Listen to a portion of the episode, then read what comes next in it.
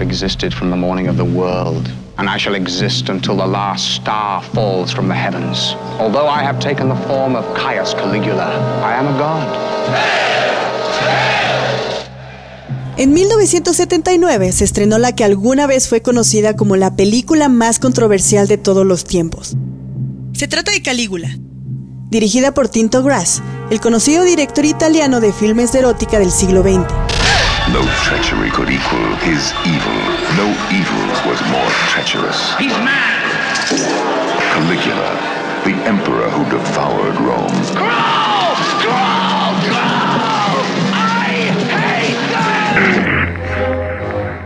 La película cuenta con la participación de actores como Malcolm McDowell, Helen Mirren, Peter O'Toole o Teresa Ann Savoy para mostrar las supuestas extravagancias y locuras que se vivieron durante el mandato de Calígula en el Imperio Romano. Y por ahí se empieza mal. El guion corrió a cargo de Gore Vidal, quien vio cómo su historia pasaba de ser intencionalmente desagradable a una cinta pornográfica de muy alto presupuesto. ¿Pero qué salió mal tanto en la ficción como en la realidad? Soy Greta Padilla. Y eso es lo que necesitas saber de la caótica producción de Calígula y las verdades y mentiras alrededor de la vida del emperador romano. Snack. Snack. I've watched you grow into a monster. One by one, I've seen you murder your family, your friends, the noblest men in Rome. That is treason. No, it's the truth. I am and I always have been surrounded by enemies. In my own family, in the Senate. You're cruel! Cayo Julio César Germánico, mejor conocido como Calígula, fue el tercer emperador del Imperio Romano. Su llegada al poder a una edad temprana, antes de los 25, fue un poco complicada al suceder a Tiberio. Su abuelo fue Augusto y su padre fue Germánico, quien era un reconocido y querido oficial romano. Cuando era niño, su padre solía llevarlo a las distintas campañas militares que lideraba, e iba con un uniforme de legionario a la medida en la que vestía unas botitas, que del singular de latín es Calígula. De ahí recibió su famoso nombre.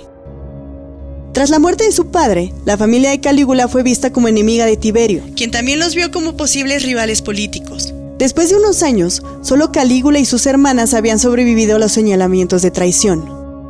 Cuando murió Tiberio, había dos personas postuladas para el puesto de emperador, Tiberio Gemelo y Calígula, quedando este último como el coronado del imperio. Cuando tomó el puesto, el pueblo romano lo vio con buenos ojos, en parte por la importancia que tuvo su padre y porque implementó algunas medidas positivas. Pero pronto todo cambió y comenzó la figura de extravagancia y crueldad que ahora es famosa. I told Caesonia that I would marry her. Don't. Ah, but only after she had borne me a son. How will you ever know it's yours? Don't worry. I've got her very well covered. Then you can be sure one of the guards will be the father.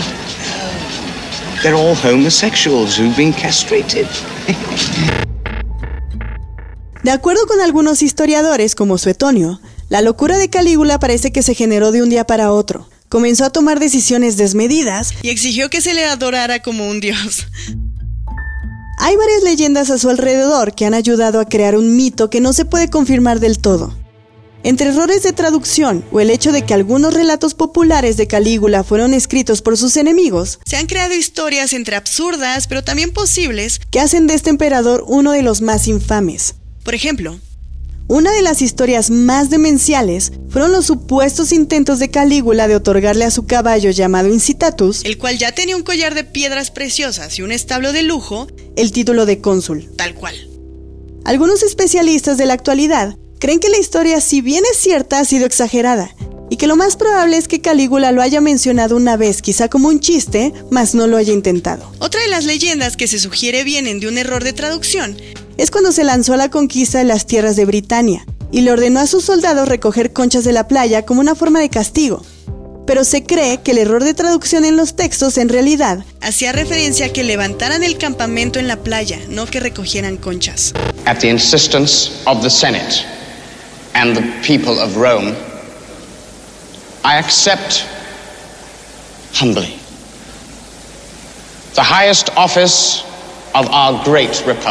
Sin duda, de lo que más se tiene registro y de lo que más se ha hablado alrededor de la historia de Calígula es de su muy pero muy activa vida sexual. Se dice que se acostaba con las esposas de los senadores o robaba novias durante la noche de bodas. También se ha hablado de algunas relaciones con hombres en las que él tomaba el papel de activo, Porque ser pasivo en esa época era visto como una debilidad. Y una de las historias más contadas es que mantenía una relación incestuosa con su hermana Drusila. Sin embargo, no hay pruebas contundentes de que esto fuera cierto más allá de tener una relación muy cercana. Si bien las leyendas y el mito alrededor de Calígula siempre ha parecido exagerado, Es cierto que era un megalómano cruel y déspota. Esa fue la razón por la cual su imperio duró solo cinco años. Porque en el año 41 fue asesinado por alguno de los miembros de la Guardia Pretoriana. aquellos que habían jurado protegerlo. Password. Scrotum. So be it.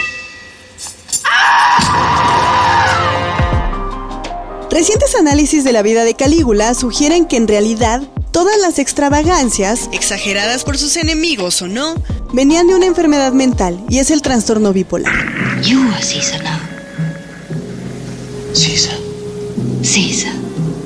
Emperor of Rome. Lord of the world.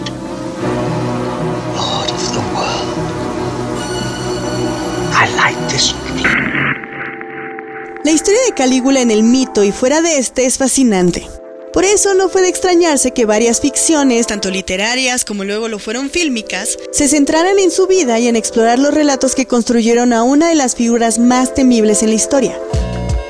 Para la década de los 70, se puso en marcha una enorme producción sobre Calígula que al igual que la realidad contada en las leyendas, fue un completo caos. tardó cuatro años en hacerse y se tardó la mitad en salir al mundo.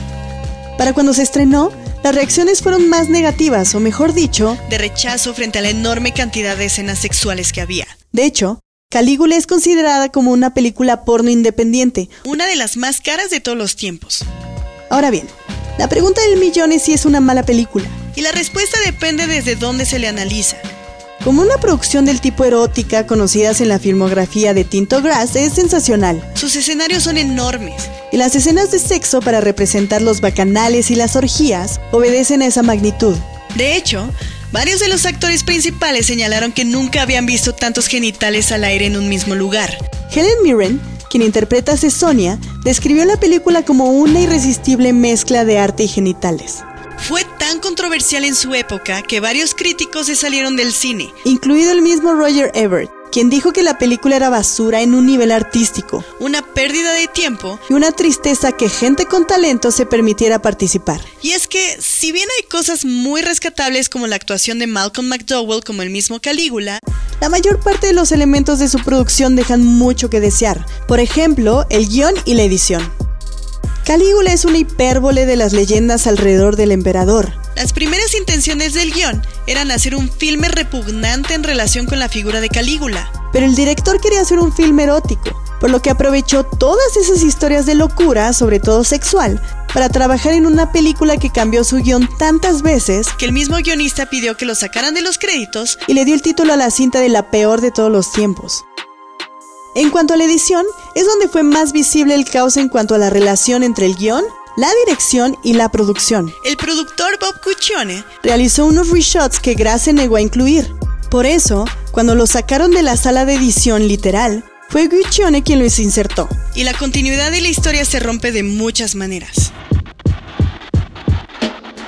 En 2023 se estrenó Calígula, The Ultimate Cut, donde tras haber encontrado más de 90 minutos de material filmado, se replanteó la premisa de la cinta para dejar de lado el aspecto pornográfico y otorgarle un valor artístico que jamás ha recibido, Esta versión del filme se apega más a la visión de Vidal, y permite ver un desarrollo de los personajes mucho más claro, sobre todo con Calígula.